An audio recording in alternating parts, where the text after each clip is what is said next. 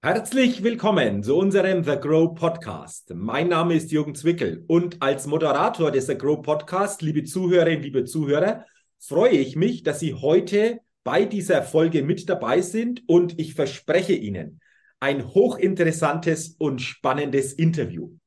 Denn ich habe heute im The Grow Podcast wieder eine sehr spannende Persönlichkeit zum Interview mir eingeladen. Freuen Sie sich mit mir auf den Mr. Fördermittel Kai Schimmelfelder. Lieber Kai, herzlich willkommen im The Grow Podcast und ich bin schon sehr gespannt auf unser Gespräch. So, ich äh, bin total ready to go für alle Zuhörer, dass die heute sehr viel spannende Informationen für den weiteren unternehmerischen Lebensweg mitnehmen können. Ich bin total happy. Ähm, freue mich, dass ich hier sein darf. Vielen Dank für die Einladung. Und äh, wie gesagt, ich könnte schon vor Freude auseinanderspringen. dann wollen wir doch gleich starten. Und wenn ich natürlich heute den Mr. Fördermittel hier im Interview habe, dann wird es natürlich auch, lieber Kai, um dieses Thema gehen.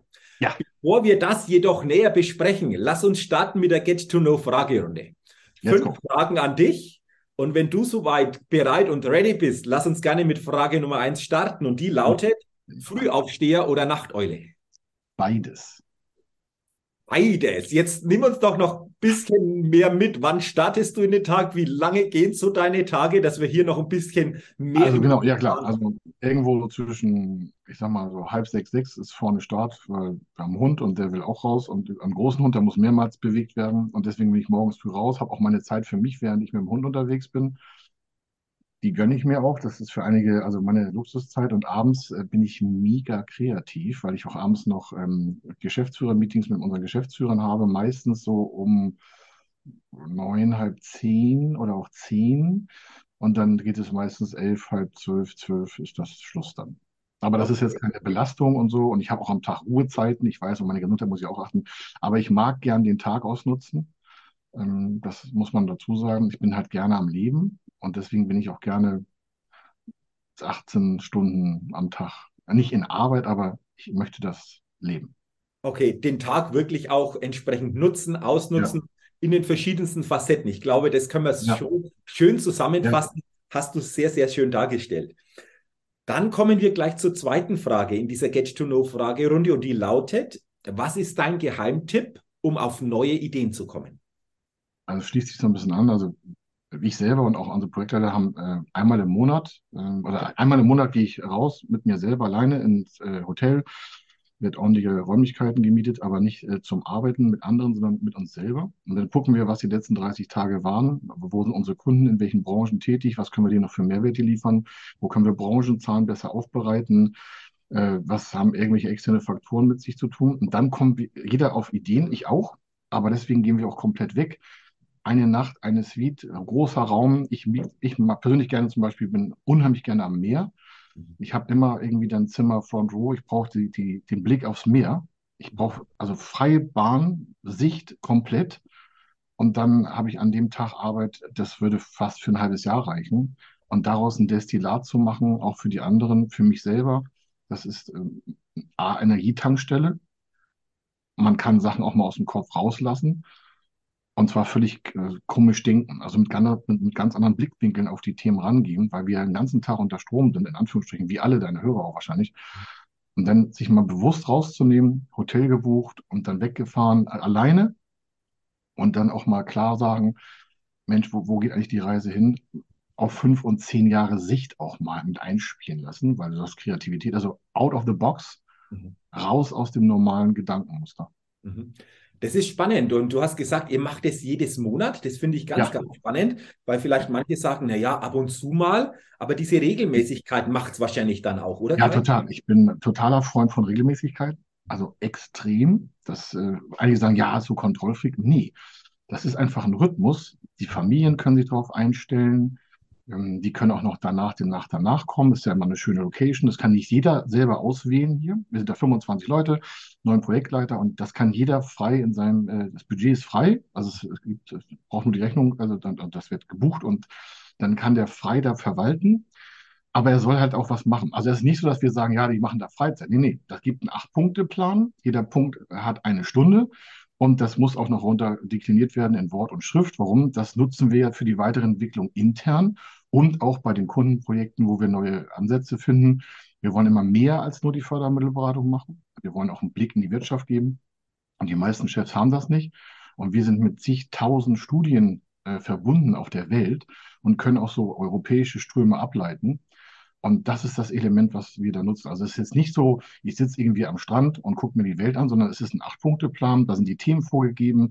Das ist äh, zehnmal im Jahr. Also wir haben es nur zehnmal im Jahr, weil das manchmal Weihnachten und äh, Urlaub nicht passt. Und das ist etwas, wo wir sehr, sehr dankbar sind. Was da rauskommt, kannst du für Geld nicht bezahlen. Mhm. Also sehr, sehr interessant. Gerne natürlich als Anregung auch zu verstehen ja. für alle Zuhörerinnen und Zuhörer, durchaus ja, mal nachzudenken, ob das nicht auch eine Möglichkeit wäre, so im eigenen unternehmerischen Kontext, ja. das mal in dieser Form zu machen. Sehr, sehr spannend. Dann sind wir auch bei Frage 3 angelangt. Und diese Frage lautet, wenn du in Deutschland eine Sache ändern könntest, was mhm. wäre das? Die Verbesserung der Qualität in der Berichterstattung aller Medien, ob das Bewegtbild ist, ob das Printmedien sind, ob es digital analog ist, ähm, ob das Interviews sind, dass wir mehr wirklich, es gibt ja nicht nur eine Meinung oder nur eine Studie zu irgendeinem Thema oder eine, eine Strömung.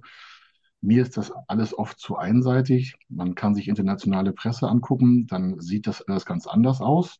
Mhm. Wenn man sich das schon mal anguckt, dann merkt man, irgendwas äh, ist hier nicht ganz okay. Das wird immer schlechter auch in der Qualität. Also wir sind ja selber im Video- und Fernsehbereich tätig. Also wir haben ein eigenes Produktsession für eine eigene Fernsehsendung, die wir äh, wöchentlich aussenden. Und dann merken wir schon, wie doch die Qualität der Journalistik echt gelitten hat. Und war letzte Woche mit dem Theo Koll, ZDF kennt jeder, in Berlin unterwegs und ähm, die haben selber die Probleme auch erkannt und wollen dagegenhalten, aber mir reicht das persönlich nicht. Es wird viel zu viel schlechte Nachricht verbreitet auf einer unhaltbaren Datenlage oder innerhalb von 24 Stunden werden dann mit einmal zwei gegensätzliche ähm, äh, Ergebnisse quasi irgendwo verbreitet. Und wenn man dann mal fragt, auf welcher Datenbasis beruht das eigentlich, weil darauf werden ja vielleicht wirtschaftliche Entscheidungen getroffen oder auch finanzielle Entscheidungen, gerade aus unserer Sicht im Finanzierungsbereich, dann stellt man doch relativ schnell fest, okay, da ist entweder die befragte Gruppe, die Peer Group zu klein, sie ist gar nicht inhaltsstark, sie ist gar nicht aussagekräftig, das ist eine Meinungsmache. Und dann sage ich immer, okay, Harvard selber, Harvard Business, äh, die Universität hat herausgefunden, gestützte äh, Analysen, wo man und Menschen und Unternehmen befragt, haben eine Fehlerquote von 46 Prozent. Und wenn man das einfach mal äh, nimmt, das hat sich nicht verändert, das heißt, die Leute geben etwas anderes an, als sie eigentlich denken. Und bei 46 Prozent Fehlerquote muss sich jeder Geschäftsführer selber überlegen, ob ich darauf eine Geschäftsentscheidung fällen würde. Mhm. Also interessant, was du sagst. Darüber lohnt es sich wirklich mal nachzudenken. Auch grundsätzlich dieses Thema mal, wie du es schon gesagt hast, einfach einmal genauer anzugucken. Was wird denn da jeden Tag auf bestimmten ja. Grundlagen verbreitet? Und äh, da wirklich genauer hinzugucken. Ich glaube, das ist etwas, was jeder von uns machen kann oder sich wirklich auch bewusster zu fragen, welche Information nehme ich in welcher Form überhaupt auf. Oder das ist, glaube ich, auch noch so ein, so ein ja. Punkt, der da mit reinspielt. Lass mich das noch, ich weiß, du hast dann Fragen, aber ich sehe das auch für die Familien. Ich merke das bei unseren Mitarbeitern. Je mehr wir uns das bewusst machen, desto weniger stressvoll sind auch die Informationsdichten. Weniger stressvoll heißt, unsere Mitarbeiter tragen, die sind teilweise so schlechte Nachrichten, es gibt ja immer schlechte Nachrichten, mal gute, ist mal eine Sache, wenn man draufklickt, sagen ja alle, ich, sehe das auch noch different. Ich sage, okay, manchmal gibt es einfach schlechte Nachrichten, äh, Nachrichten, aber ich möchte nicht, dass meine Mitarbeiter da mit schlechten Gedanken in die Familie zurückgehen am Abend und dann morgen schon mit schlechten Sachen wieder aufstehen. Was die in der Freizeit machen, kann jeder selber machen, aber ich als Arbeitgeber glaube, wir sind dafür verantwortlich, dass wir nicht jeden Tag acht Stunden NTV bei uns auf den Screens laufen lassen, um uns alle Stunde wieder die gleiche schlechte Nachricht zu erklären, wie schlecht das sein könnte und da wird es wieder schlecht. Mir fehlen einfach viel mehr positive Lebensbeispiele, die auch dazu anhalten, unternehmerisch tätig zu werden. Also das ist, das ist für mich ein ganz großes Thema und äh, das schreckt viele ab und dann werden Leute mit negativen Sachen in die Freizeit rausgeschickt und dann quatschen die in ihrer Gruppe wieder über diese schlechten Sachen und wissen nicht, dass die Datenlage irgendwie ein bisschen vielleicht asynchron ist und das trägt sich ja ins ganze Leben fort die ändern ihr Verkaufsverhalten, die sagen den Kindern, dass sie vielleicht nicht ins Kino gehen können oder müssen ein anderes Studium machen oder müssen sich einen Zweitjob suchen. Also das hat so viel Einfluss, dass deswegen ist mir das so wichtig, nicht weil ich da irgendwie nicht arbeite. Wir haben unsere eigene Datenbasis, das ist mir egal, aber das Umfeld, das können wir nicht so stark beeinflussen. Und deswegen würde ich mich freuen, wenn da einfach viel mehr Qualität auf einem sehr, sehr hohen Niveau, wie wir es ja sonst auch in Ingenieurskunst in Deutschland gewohnt sind, führt, äh, um allen Menschen auch ein bisschen besser den Tag zu gestalten. Mhm.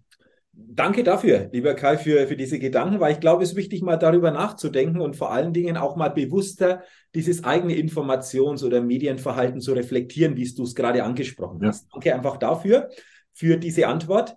Dann äh, zur vierten Frage in dieser Get-to-Know-Fragerunde. Welches Startup hat dich kürzlich begeistert? Ja, wir haben hab überlegt vorher, so, ne, äh, was fällt mir ein? Und wir haben einen Kunden, Guided Doing, das ist ein Startup, das haben wir nach anderthalb Jahren durch schwerste Corona-Förderprogramme äh, durchgebracht. Also, der ist gestartet vor anderthalb Jahren und dann haben wir die Finanzierung besorgt, das war eine halbe Million Euro. Ähm, mehr Details will ich jetzt nicht nennen, aber um die Summe mal einzurahmen, eine halbe Million Euro ohne Sicherheiten, das ist schon echt Arbeit. Man ist ja ein Startup, verbrennt hohes Kapital wegen Personalkosten. Die haben ja noch gar nichts Haptisches, die bauen ja keine Häuser. Guided Doing ist ein, ähm, eine Software, die quasi ähm, ferngest also die kann einfach ähm, Lerninhalte so produzieren, dass du Mitarbeiter mit weniger Aufwand onboardest und eintrainierst und dass die überall auf der Welt die gleichen Techniken machen. Qualität, ja. Qualität der Arbeit heißt es mal am besten. Und das ist natürlich cool. Warum? Der hat schon Kunden gewonnen, also Hamburg, Fraport und große Lieferketten und so. Und da siehst du einfach, der hat durchgehalten, der hat seine Crew, der hat echt Niederschläge erlitten, der wurde auch von sag mal, von Banken hier und da nicht schlecht, äh, nicht so gut behandelt. Da haben wir dann echt interveniert, haben das alles gemacht, die Businesspläne, die Förderung, die Zuschüsse. Wir haben eine Beteiligungsgesellschaft an Bord geholt. Und das musst du ja erstmal alles durcharbeiten, wenn das neu für dich ist. Und da bin ich ganz stolz auf den Inhaber. Und äh, nicht, weil wir es gemacht haben, sondern weil er sich einfach durchgebissen hat, über 18 Monate gegen alle Sachen zu kämpfen. Das ist eine lange Zeit. Normalerweise brauchen wir nur 90 Tage, um da mal einen Rahmen zu setzen.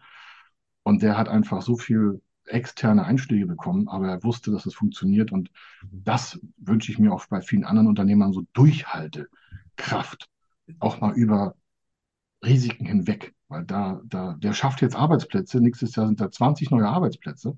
Mhm. Ja, der bräuchte eigentlich 40, aber er kriegt nur 20, weil die, die, weil die zu wenig da sind. Aber das finde ich super cool, ja. Also das finde ich super cool. Mhm. Ich, will gerne noch mal was aufnehmen, was du gerade gesagt hast, dieses Thema durchhalten, also dran ja. zu bleiben für etwas, wo ich sage, ja, dafür lohnt sich auch, dieses ja. mutig sein, auch mal ein Risiko einzugehen, weil daraus eine Chance entsteht. Sagst ja. du, ähm, Kai, aus, aus deiner Wahrnehmung, aus deinen Erkenntnissen heraus, das dürfen wir uns auch wieder viel bewusster machen, einfach auch diese, diese zwei Tatsachen durchhalten, aber auch mal den Mut für ein Risiko, ähm, ja, wirklich auch einzugehen. Das, das äh, ist wichtig aus deiner Sicht? Ja, total. Total. Weil wir haben ja nur Kontakte, also wir machen so, wir haben so 7000, 8000 dieses Jahr, dieses Jahr war schon mehr, 8000 Anfragen, letztes Jahr 7000, davor auch 7000. Also auch in Corona hat sich unsere Anfragemenge an äh, Investitionsprojekten nicht verändert. Wir nehmen davon 1000 äh, Projekte auf, 6000 können wir nicht bedienen. Verschiedenste Gründe, ja. Ist jetzt auch nicht negativ gemeint, aber es kann einfach sein, dass es nicht funktioniert und nicht passt. Wir testen ja auch sehr viel vorab, äh, machen wir auch, wir machen auch viel gebührenfreie Testungen, das zum Thema durchhalten. Es gibt einfach Menschen, die äh, nehmen unsere Informationen auf über Podcast, Video, Fernsehsendung und optimieren dann vielleicht auch ihre Investitionen in Vorgehensweise, in Stärken, Schwächen, in Investment. Also die optimieren das, weil die uns zuhören und sagen, okay, die haben jetzt 27 Jahre Erfahrung bei Feder Consulting, die haben jetzt 13.000 Fälle, ich würde mal zuhören. Wenn die mir schon was kostenlos sagen, dann wird das tun. Und das haben einige nicht. Mhm. Das zum Thema Durchhalten und auch mal ein Risiko eingehen. Warum? Wenn du das Risiko nicht eingehst, hast du ja grundsätzlich schon nicht alles gegeben. Mhm. Weil zu allem Geben gehört auch das Risiko mit einzuplanen.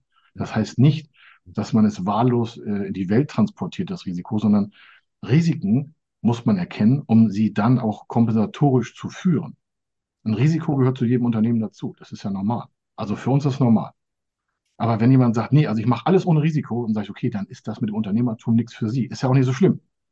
Das ist nicht schlimm. Also es gibt gar kein Gut oder Besser von Mitarbeiter oder Unternehmer. Das ist überhaupt, das geht ja nur zusammen. Mhm. Das vergessen ja immer einige so als Klassenkampf, ja. Ich sage, was quatscht ihr davon, gut oder besser Unternehmer oder nicht? Das geht nur zusammen, wie so ein Uhrwerk, ja. Alle Zahnräder sind wichtig, weil sonst wird die Uhr nicht richtig äh, die Zeit anzeigen. Mhm. Aber man muss schon selber, oder man muss gar nichts, aber ich sehe das ja bei Unternehmern, wenn die nicht committed sind, wenn die nicht dranbleiben, wenn die sich von der kleinsten Welle halt überdrehen lassen, dann wird das mit dem Geschäft gar nichts. Und dann ist ein gutes Geschäftsmodell tot, weil der Unternehmer nicht den Drive hatte, die Energie nicht wollte, das rauszulassen und das zu tun. Ja, gegen Widerstände. Und dann wird das Umfeld, und dann kommen wir wieder zu den Medien, dann wird das irgendwie von Umfeld, dann wird es kaputt gemacht, dann wird es klar, du schaffst das nicht und so. Und äh, das ist ganz schrecklich. Und da muss man, da muss sich jeder, egal welchen Geschlechts, männlich, weiblich, divers, muss das einfach auch, ähm, das muss greifen im Kopf. Es muss gehen. Mhm. Also interessante Aussagen. Vor allen Dingen, wenn du das Risiko nicht eingehst, hast du nicht alles gegeben. Ja. Diesen Gedanken, diesen Satz finde ich sehr, sehr spannend. Äh, den, glaube ich, dürfen wir uns alle einfach immer wieder bewusst machen ähm, und, und einfach gerne mitnehmen. Und es war mir jetzt einfach wichtig, da noch nachzufragen und, und danke einfach auch da nochmal für so deine, deine Antworten aus deinen Erkenntnissen heraus. Auch hier nochmal, denke ich, wirklich viele Punkte, worüber es gilt, ähm, ja, immer wieder nachzudenken. Und äh, das führt uns jetzt zur letzten Frage in dieser Get-to-Know-Fragerunde, lieber Kai. Und die lautet, auf welche Innovation könntest du selbst niemals verzichten? Auf Wasseraufbereitungsanlagen. Das oh, diese Aussage hatten wir noch nie die als, als Antwort, Premierenantwort. Ja, könnte, könnten jetzt einige denken, so, ja, da hat er sich was überlegt. Sag ich, nee. Mhm. Also ähm, ich habe ja auch äh, bei der Bundeswehr gedient und ich weiß, ohne Wasseraufbereitung kannst du nach 72 Stunden die Lichter ausmachen. Mhm. Wir nehmen das ja alles heute selbstverständlich, wie wir heute irgendwie vieles selbstverständlich nehmen. Mhm. Und das ist auch etwas so zum Thema Erdung. Wir machen, wir haben jetzt so 6 Milliarden Euro Finanzierungsvolumen umgesetzt. So, ne? Eine Milliarde Euro an Zuschuss da reingepackt. Also das ist schon, schon viel Taler, muss ich dazu sagen. Ne? Ich komme ja nun aus sehr, sag mal, heute würde man sagen, prekären Lebensverhältnissen. Also das vielleicht später, aber jedenfalls, ich, ich weiß schon, was 5 Euro wert sind, ja. Oder manchmal denke ich auch noch, Mensch, was kostet es jetzt in D-Mark? Dann sagt meine Frau immer, ach, du mit deiner D-Mark denke, das kostet halt jetzt Euro. Ich sage, ja, aber manchmal macht es schon Spaß, weil es heißt was anderes, so 500.000 ähm, am Mark ausgeben oder 500.000 Euro. Das ist immer das Doppelte. Dann hast du halt eine Million Euro oder eine Million ähm, D-Mark. Und das ist halt der Unterschied. Also man merkt ganz schnell, wie aus äh, solchen Beträgen auch was anderes werden kann. Und weil du sagst, was ist Innovation? Und ich habe gesagt, Wasseraufbereitung. Ohne Wasser ist ja gar nichts. Wir mhm. hatten auch wieder durch Zufall an dem Morgen, als ich das vorbereitet habe für dich, hatten wir hier bei uns in der Gegend einen Wasserrohr. Der war so 200, 300 Meter weiter weg. Aber wie gesagt, wir wohnen hier ein bisschen ähm, äh, draußen, also da, wo ich wohne. Wir wohnen im Wald, weil wir Hund und Familie und so haben. Und ähm, da hatten wir keinen Wasserdruck das hat mich schon leicht nachdenklich gemacht. Was ist, was haben wir jetzt für ein Problem in Deutschland? Weil da an einer Stelle das Wasser nicht funktioniert. Okay, das muss nicht aufbereitet werden, das war ja Trinkwasser, aber das, da es kaputt. Und dann hast du kein Wasser. Jetzt sagen einige, ja, und? Da kannst du was anderes trinken. Ich sage, ja, aber duschen, rasieren, sich pflegen gehört auch dazu, zu unserer Zivilisation. In anderen ist das nicht normal oder nicht alltäglich. Und die holen sich äh, irgendwie aus 20 Kilometer jeden Tag 20 Liter Wasser per Fuß. Gibt es ja in Afrika. Man muss sich mal nur darum kümmern, das was zu erkennen. Und dann fängst du an, solche für viele standardmäßigen Gegebenheiten auch als wertvoll zu erachten. Das sollten wir alle vielleicht mal überlegen. Auch, auch das ähm, eine interessante Antwort. So die täglichen Gegebenheiten, die uns häufig gar nicht mehr bewusst sind, wirklich mal wieder bewusster wahrnehmen und erkennen, wie wichtig das Ganze ist. Deswegen auch danke für deine Antwort. Die gab es so noch nicht ähm, bei dieser Frage. Deswegen sehr, sehr, sehr, sehr spannend.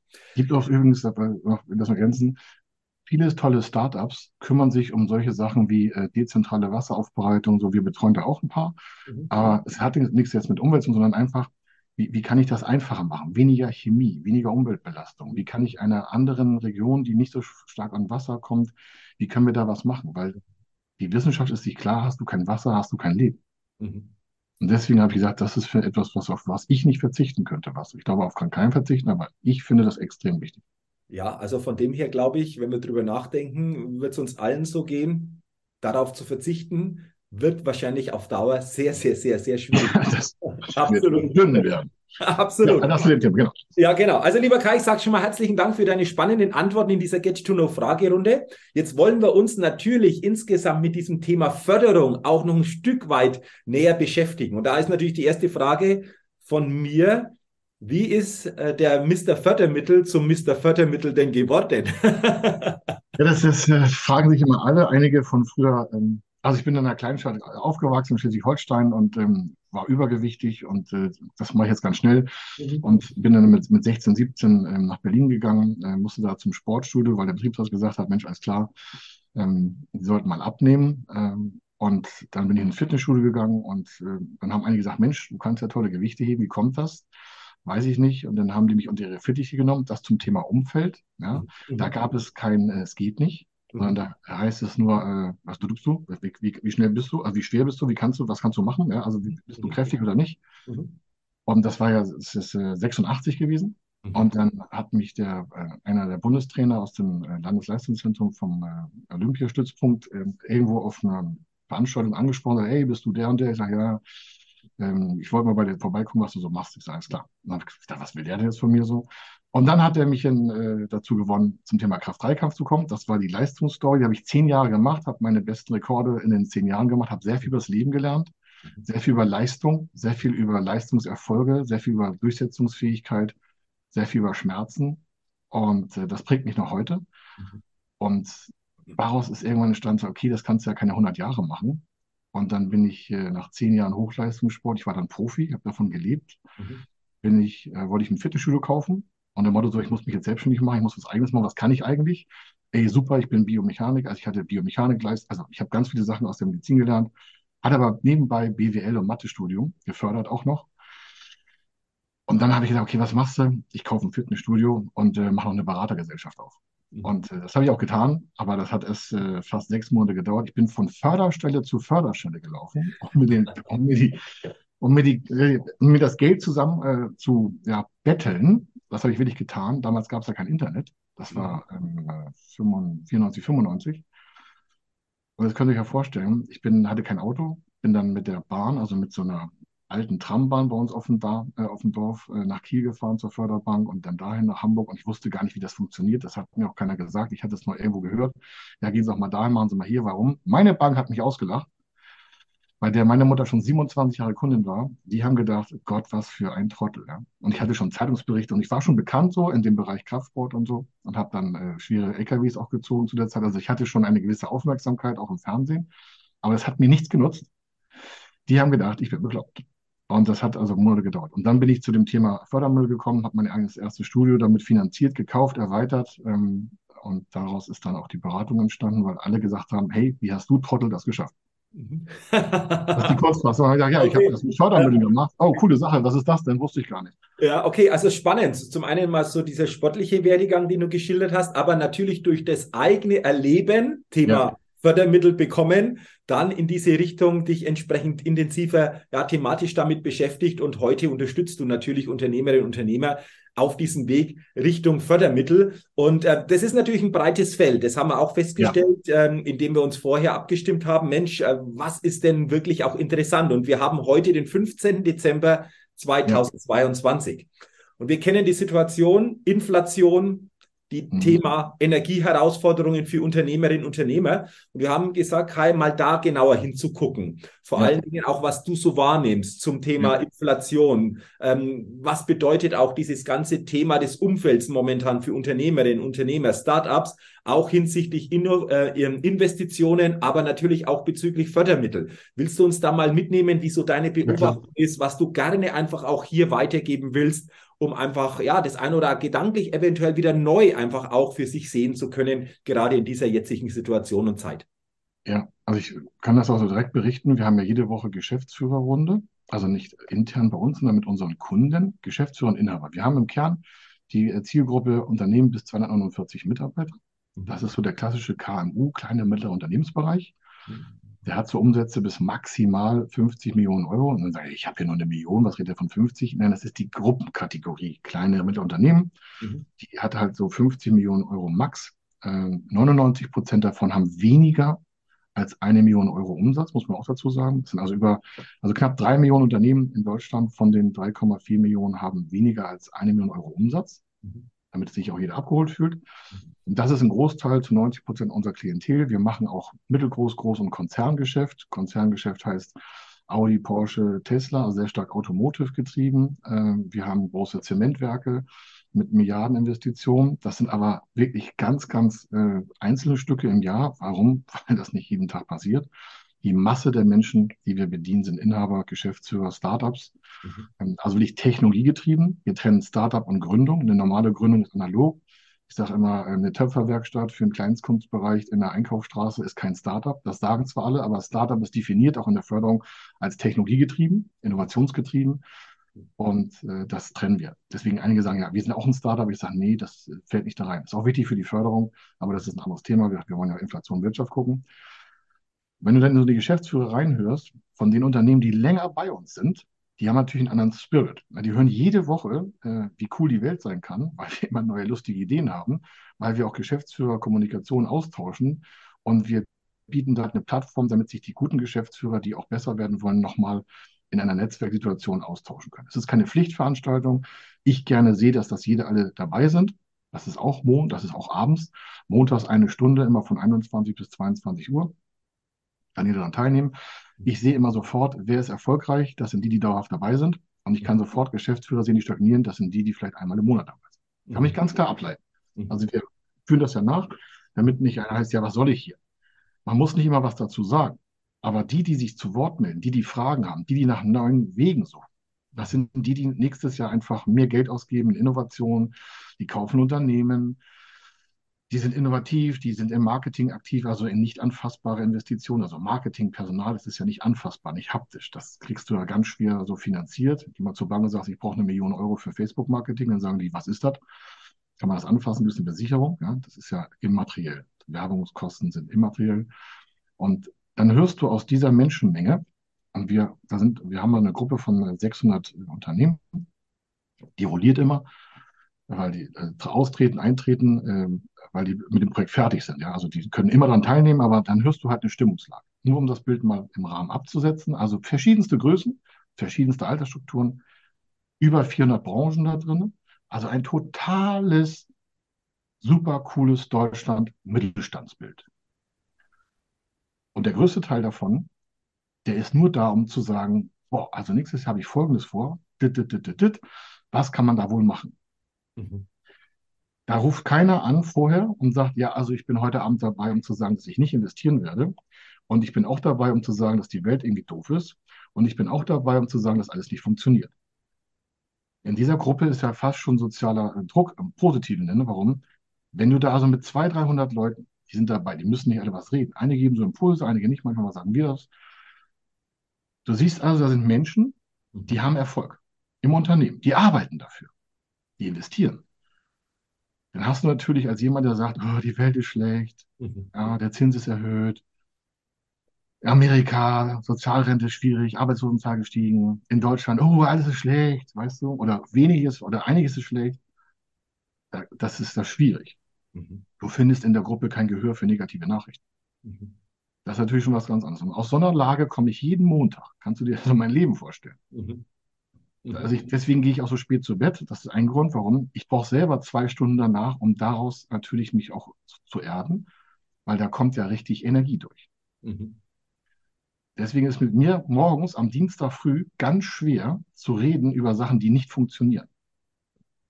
Das hält sich bis nächsten Montag. Dann wird das, also mit mir ist ganz schlecht, über Sachen zu reden, die nicht funktionieren. Das ist auch im Sport so. Damals im Leistungssport hieß es, Herr Schimmelfeder, Sie können keinen 40-Tonnen-LKW ziehen. Ich sage, wer hat das gesagt? Ja, das ist äh, physikalisch nicht machbar. Dann habe ich mich um die Physik gekümmert, um die Chemie um Abreibewiderstände von Reifen, von Luftdruck und sowas alles. Also das machen wir heute das gleiche in der Fördermittelberatung. Weil einige sagen, ach so, ich dachte, Sie füllen nur Anträge aus. Ich sage, nee, nee, wir machen ein bisschen mehr. ja, also wir haben deswegen Auszeichnungen vom Bundespräsidenten, vom Bundesfinanzminister, vom Ministerpräsidenten, tausend Sachen. Mhm. Also, ach so, das hat was mit Leistung zu tun. Ich sage, jo. Mhm. Muss man dafür talentiert sein? Ich sage, nee, aber Willensstärke. Mhm. Ja, das ist eben schon. Also zum Thema Wirtschaft. Weil einige sagen, was redet ihr jetzt von Wirtschaft? Das ist die Reflexion daraus. Also mein Umfeld besteht aus Menschen, die auch ihre Situation und Risiken artikulieren und auch auf temporäre Probleme natürlich reagieren müssen. Energiekrise haben fast alle unserer Kunden, aber nicht als Krise, sondern als zu lösende Aufgabe in einem Mehrkostensystem von erhöhten Energiekosten. Das heißt, was müssen die tun? Die erste Frage war, ja, wir müssen Kosten senken. Ich sage, was ist denn das für eine blödsinnige Information? Wieso Kosten senken? Ja, wir müssen ja irgendwie jetzt einsparen. Ich sage, ein Unternehmen ist kein Sparschwein. Das war schon in Corona-Zeiten so, als einige dann Betriebsverbot, also die durften nicht öffnen. Da fing das auch so an. Ich sage mal, welcher Unternehmer hier hat jetzt irgendwie die Gedanken, Kosten zu sparen? Mhm. Äh, ja, wir müssen dafür weniger Umsatz. Ich sage ja, die Frage ist, wie machen wir jetzt mehr Umsatz? Also wie machen Sie, liebe Geschäftsführer, wie machen Sie mehr Umsatz? Dann sagen die, wie, China ist ja Corona. Ich sage, lassen wir Corona beiseite. Wie machen Sie mehr Umsatz, habe ich gefragt. Die fangen immer an, mit der Situation die Bewertung schon vorwegzunehmen. Mhm. Da könnte man zehn Geschäftsmodelle aufführen, die Sie gerne machen würden, unabhängig, ob Corona besteht und was Sie damit Geld verdienen können. Und dann kommen natürlich alle mit acht, neun, zehn, zwölf Ideen. Ich so, und jetzt gucken wir mal, was damit nicht mit Corona funktioniert. Und dann garantiere ich dir, eine Idee bleibt über, die funktioniert auch unter Corona. So geht man davor. Mhm. Mhm. Warum? Weil wir natürlich Kunden gewinnen wollen, die investieren. Und nicht die sagen, ja, oh Gott, geht alles, ist Corona. Mhm. Oder ist äh, Liquiditätskrise, weil wir zu viel Strom verbrauchen und wir kein Geld auf Konto haben. Mhm. Dann sagen die, oh ja, Strompreise. Ich habe einen Kunden, der hatte vorher 600.000 Euro Stromkosten, der hat jetzt 6 Millionen Stromkosten. Von 600 auf 6 Millionen. Da sagen einige, das glaube ich nicht. Sag ich, doch, der hat einen Vertrag von 25 Jahren, da hat er 4 Cent gebraucht und jetzt hat er das verzwanzigfacht, 80 Cent, von 4 auf 80 Cent ist verzwanzigfacht. Das wäre dann natürlich von 600.000 verzwanzigfacht auf 12 Millionen, konntest aber auch 6 Millionen runter reduzieren. Aus dem Stand, innerhalb von vier Wochen. Der hatte kurzfristig Kopfschmerzen. Das will ich gar nicht verhehlen. Aber was soll der jetzt machen? Was soll der an Kosten einsparen? 5,4 Millionen Kosten aus dem Stand, wo soll das herkommen? Mhm. Der hat gar keine andere Chance, als zu wachsen. Also haben wir das zwischenfinanziert. Warum? Du kriegst nicht aus dem Stand 5,4 kompensiert in Millionen. Der macht 120 Millionen Euro Umsatz. Du kriegst auch dabei äh, 5,4 Millionen das nicht wegkompensiert. Dann setzt man sich halt hin und sagt, okay, lass uns gucken, was müssen wir tun? Mhm. Aber nicht das Problem schon als limitierenden Faktor zu erkennen, ist schon echt eine intelligente Leistung. Mhm. Und das ist das auch, das wieder zurück. Das ist das, was ich meine, das ist zurückgespielt. Deswegen in so einer Gruppe bei uns sind wir nach Lösungen orientiert, wohl wissend, dass da eine Energiekostenpreisexplosion stattfindet oder Lieferkettenprobleme. Bei so vielen Leuten, die wir haben, kannst du dir vorstellen, die hatten auch Lieferkettenprobleme. Mhm. Die haben sie auch teilweise heute noch. Es gibt es einige, die sagen, ja, unser Geschäftsfeld einstellen. Ich sage, Moment mal. Wenn Sie wieder anfangen würden, was würden Sie anders machen? Ja, ich würde mich diversifizieren. Ich sage, okay, dann machen wir das doch mal theoretisch. Ja, ja also mit 30 Prozent Aufschlag kann ich aus Mexiko einführen, dauert aber 90 Tage, weil die Schiffsreise lange dauert. Ich sage, ja, und dann? Ja, dann muss ich den Container ab der Warenfracht liefern, ab, ab, Boardingwand. Ich muss 30 Prozent beim Zoll hinterlegen und dann muss ich den Rest bezahlen, wenn Sie hier im Hafen sind. Das kann ich mir nicht leisten. Ich sage, Moment. Was heißt das? Ja, da brauche ich eine Million Vorfinanzierung. Ich sage, okay, das heißt, wir sorgen jetzt die Million Vorfinanzierung. Ja, okay, alles klar. Mhm, okay. Verstehst du? So geht das immer weiter, das zum Thema Wirtschaft. Wenn man Lösungen suchen will, dann mögen die mit Schmerzen verbunden sein, aber ich kann nicht zurück. Mhm. Ich kann nicht zurück. Wenn es dunkel wird, geh weiter. Mhm. Sage ich immer wieder, das ist mein Standardspruch. Wenn es dunkel ist oder wenn es dunkel wird, geh weiter. Zurück wird es ja nicht heller. Mhm. Es wird nur vor dir heller. Mhm. Okay. Schönes Bild, Kai, das du jetzt geschildert hast. Es wird nur vor dir hell, nicht hinter dir. Ja. Du hast ja schon geschildert in ein paar Beispielen auch dieses lösungsorientierte Denken, diese ja. lösungsorientierte Ausrichtung und dieses Umfeld, in dem ich mich bewege, auch als ganz, ganz wichtiger Faktor anzusehen. Und äh, dann natürlich zu gucken, natürlich immer im Einzelfall könnte ich mir vorstellen, was kann auch mit Fördermitteln hier noch unterstützt werden. Das ist ja so quasi ja. dann die Quintessenz ja, aus dem Ganzen. Und lass uns gerne einfach auch noch zum Ende natürlich über dieses Thema Fördermittel sprechen, beziehungsweise natürlich auch, ähm, welche Vorurteile es da natürlich auch gibt zum Thema Fördermittel oder welcher Irrglaube teilweise auch damit verbunden ist. Willst du uns da bitte ja, auch mal noch mitnehmen, weil ich glaube, das ist auch noch ein wichtiges Thema, dass wir zumindest da mal einsteigen. Ja, ich, ich fange es mal wieder groß an. Ähm, ich könnte mal eine Frage stellen. Wer glaubt, dass Facebook äh, Fördermittel nutzt? Dann sagen neun von zehn, glaube ich nicht. Okay, ist der größte Player von Subsidiaries, also von öffentlicher Förderung äh, in Amerika. Mhm. Dann sagen die, wieso? Sie haben doch Milliarden auf dem Konto. Ich sage ja. Nächste Frage ist, äh, wer glaubt, dass äh, Facebook äh, ein paar Schulden hat? Ja. Ich sage, ja, könnten ungefähr 9 Milliarden sein. Was haben die an Cash auf Konto? 9 Milliarden. Brauchen die die Förderung? Nein. Brauchen die den Förderkredit? Nein. Warum machen die das? Intelligent gesteuert. Warum sollten die eigenes Geld verwenden, wenn sie mit fremdem Geld wachsen können? Das ist so mal die amerikanische mhm. Variante. In Deutschland heißt es, nein, wir haben das nicht nötig. Deutsches Beispiel, damit wir mal in Deutschland bleiben. Äh, Wendelin Wiedekind, damals Porsche-Vorstand, hat in der Handelsblatt äh, vor äh, elf Jahren gesagt, ähm, das war nach der Lehman-Krise, da war die gerade zum Abklauen. Lehman Brothers, die viele, viele kennen das vielleicht noch. Also wir als Konzern haben das nicht nötig. Äh, fünf Jahre später, neuer Vorstand, der letzte gegangen ist, hat gesagt, auch wir als Konzern können nicht darauf verzichten, die Förderprogramme zu nutzen. Mhm. Du merkst, es ist immer eine Sache, wer, wer treibt das Ganze? Und jetzt mal runtergebrochen in die kleinen Mittelunternehmen. Was ist der Irrglaube? Der Irrglaube ist, dass Förderprogramme für Unternehmen sind, denen es schlecht geht. Dazu kann ich das in einem Satz abarbeiten, möchte es auch noch ausführen. Es gibt ein Finanzstabilitätsgesetz in Deutschland, also das ist das Gesetz zur Stabilisierung äh, von Wachstum und äh, äh, Finanzierung in Deutschland, von Wachstum und äh, Stabilität, Entschuldigung. Das ist das äh, Stab G, Paragraph 12. Das ist seit 1967 aktiv. Das ist aus dem Wirtschaftsministerium und Finanzministerium verabschiedet. Und da gibt es drei Positionen zum Thema, warum gefördert wird. Wachstum, Geschäftsmodellanpassung und Expansion. Mhm. Expansion in andere Länder, Expansion in andere Standorte, Wachstum innerhalb des Unternehmens und grundsätzlich auch Anpassung an laufende Geschäftsmodelle. Das ist ein Gesetz. Mhm. Da steht drin, wer das vorhat, kriegt eine Förderung. Dann muss ich den Rest, dann ist der Rest doch schon tot. Wenn diese drei Positionen, die nach vorne ausgerichtet sind und was mit Geld zu tun haben, wenn die schon in einem Gesetz drin stehen, neben 150 anderen Gesetzen, die ich jetzt nicht aufzählen will, aber dann muss doch jeder Unternehmer sagen, okay, das ist seit 1967 so. Sag ich, ja, können Sie nachlesen, ist alles da. Wirtschaftsminister damals, 1967, alles klar. Wie heißt das Gesetz? Stab G, ne? Wie, kannst einfach Stab G in Google eingeben, kann jeder lesen, Paragraph 12. Nichts Besonderes. Aber das ist die Basis. Und dann gehen noch Menschen her und sagen, ah, Förderung ist für schlechte Unternehmen. Das ist also überhaupt nicht so. Es ist für Prosperität, für Wachstum, für Arbeitsplatzschaffung, für Arbeitsplatzerhaltung, für neue Arbeitsfelder, die wir ja jetzt dringend brauchen. Das wird ja nun jeden Tag klarer. Wir müssen digitaler werden, Transformation vorantreiben, sonst sind wir in Deutschland irgendwann in der Ecke. Mhm. Zweiter großer Irrtum, und das ist das Schlimmste überhaupt, der Spruch, meine Bank hat alle Fördermittel. Und sage ich, nee, Ihre Bank hat gar keine Fördermittel. Null, nada, gar nichts. Doch, doch, doch, die werben damit. Ich sage, das können die gerne tun, aber sie werden niemals von einer Bank einen Zuschuss erhalten. Da kriegen sie vielleicht eine durchgemittelte Förderkreditsituation. Das ist alles korrekt. Ihre Bank hat von den 5.113 Fördermitteln, die es aktuell gibt. Wir haben dafür eine eigene Datenbank. Also wenn wir ganz nett sind, hat sie 200 Förderkreditprogramme und die mittelt sie auch nur durch. Sie kriegen von keiner Bank, und das ist auch richtig so, warum? Keine Bank kann Geld verschenken. Das ist ein Haus, das Geld verleiht gegen Zinsen. Das ist so, als wenn Sie beim Obstladen äh, einen Pfund Orangen holen, dann zahlen Sie auch die Orangen und dann haben Sie die Orangen und der hat das Geld für das Pfund Orangen. Sie tauschen also Geld gegen Dividende oder gegen Zinsen, je nachdem, was sie bezahlen sollen. Das ist nichts gegen Banken, aber die Unternehmen, die sich als Endstation ihre Bank vornehmen, haben schon verloren.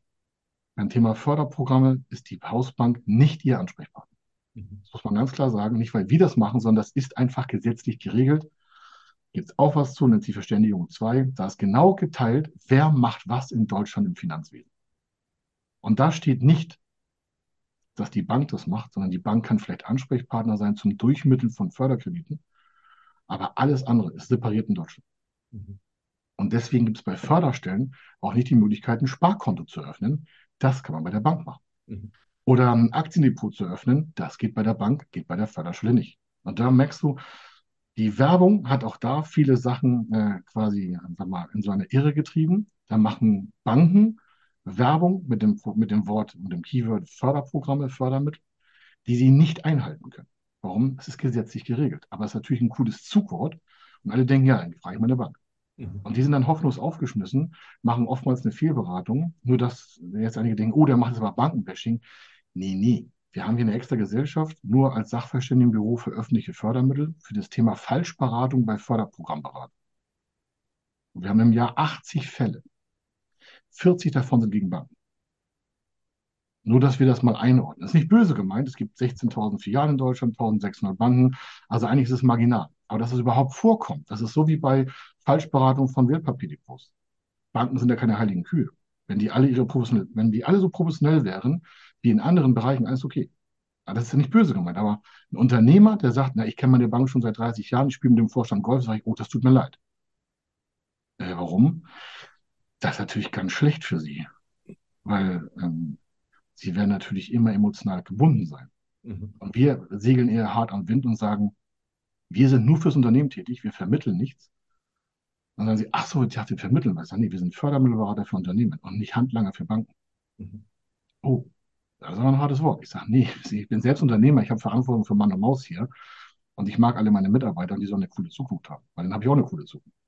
Ein Unternehmer, der das Risiko A, scheut, sich einfach auf neue Wege zu begeben und denkt, die Bank könnte der Partner sein, der hat grundsätzlich schon mal, ich sage es mal willig, der hat schon verloren. Mhm. Weil eine Bank kann ja nur mit Sicherheiten arbeiten. Das ist auch deren Aufgabe. Das ist doch nicht schlimm. Es ist doch richtig so. Ich gehe auch nicht zum Fleisch und will da Käse kaufen. Also das ist das Thema, das große Irrtum ist, meine Bank hat es, es gibt über 150 Förderstellen, 150 einzelne Förderstellen in Deutschland plus noch in der EU. Und an dem Punkt, glaube ich, ist klar, okay, wir können das äh, zusammen machen, auch mit Banken zusammen, ist gar kein Problem. Wenn jeder seinen professionellen Ritt durchsetzt, dann hat der Unternehmer auch einen Vorteil. Mhm. Okay. Also sehr, sehr spannendes Thema. Danke, dass du auch das nochmal so intensiv einfach auch weitergegeben hast. Und wenn jetzt ähm, ja eine Zuhörerin, ihr Zuhörer hier mit dabei ist oder dabei war in diesem Podcast und sagt, Mensch, das Thema klingt spannend, da habe ich eventuell auch vielleicht noch Möglichkeiten, bezüglich dieser Fördermittel näher mal hinzugucken. Ich glaube, der einfachste Weg ist mal äh, Kontakt aufzunehmen, das mal zu besprechen und dann einfach mal zu gucken, in welche Richtung könnte es denn gehen, oder? Ich, Jürgen, super. Ich danke dir, dass, wir, dass du uns hier die Vorlage gibst. Warum? Wir testen ja auch jedes Mal eine Anfrage vorab. Mhm. Bevor wir das Projekt aufnehmen, checken wir erstmal die Daten. Ist es überhaupt förderfähig? Bei uns ist immer alles vorher klar. Also wir, es gibt bei uns keine zweiten Schriften, es gibt keine Rückseiten bei uns in der Beratung, es gibt keine kleinen äh, Vertragsmodalitäten, sondern bei uns ist immer so, wenn Sie uns Daten schicken, dann schauen wir uns das an. Wir machen ja Projekte ab 250.000 Euro Volumen aufwärts, also wir machen jetzt keine ähm, 50.000 Euro Projekte, ist nicht despektierlich gemeint, sondern es hat sich für uns einfach gezeigt, es lohnt sich nicht für den Kunden, also wenn wir das machen. Mhm. Dafür gibt es andere coole Sachen bestimmt, aber wir machen ab einer Viertelmillion Euro aufwärts. Gewerbemobilien, Innovation, Unternehmenskauf, Ausland, Inland, Energieeffizienz, Klimaschutz, Künstliche Intelligenz, Software, all diese Themen, die Geld kosten. Und dann gucken wir das erstmal an. Und dann geben wir schon mal ein Feedback. Das heißt, der Kunde hat schon, bevor er uns überhaupt was beauftragen könnte, bevor er überhaupt Geld in die Hand nehmen könnte, mit uns zu arbeiten, hat der schon eine erste Einwertung. Mhm. Das ist ja ein unglaublicher Vorteil für eine weitere Entscheidungsfindung. Mhm. Wenn ihm das dann gefällt, dann kann er selbst entscheiden, okay, das finde ich cool, das will ich verfolgen. Also so arbeiten wir zusammen. Mhm. Einfach bei federconsulting.com auf die Webseite gehen ähm, und äh, dann können Sie Kontakt aufnehmen oder mein, mein Nachnamen, das Schimmelfeder, da können Sie in Google gucken. Da gibt es nicht so viele, durch Zufall nur einen. Also von daher äh, finden Sie uns auf jeden Fall immer. Und wenn Sie da weitergehen wollen, wir dienen Ihnen gerne. Wunderbar. Das ist doch ein schönes Schlusswort gewesen ähm, für unser Podcast-Interview. Ich sage nochmal, lieber Kai, herzlichen Dank für deine Gedanken, für deine spannenden Impulse und äh, wünsche dir natürlich weiterhin persönlich, beruflich, unternehmerisch alles, alles Gute und äh, weiterhin viel Erfolg als Mr. Fördermittel. Danke dir, Jürgen. Vielen Dank. Tschüss. Sehr, sehr gerne. Liebe Zuhörerinnen, liebe Zuhörer, herzlichen Dank natürlich auch an Sie, dass Sie heute in diese Podcast-Folge, in dieses spannende Interview hineingehört haben. Ich wünsche Ihnen, dass Sie viele gute Gedanken und Impulse für sich mitnehmen können und freue mich natürlich, wenn Sie auch beim nächsten The Grow Podcast wieder mit dabei sind. Bis dahin auch Ihnen eine gute Zeit. Ihr Jürgen Zwickel.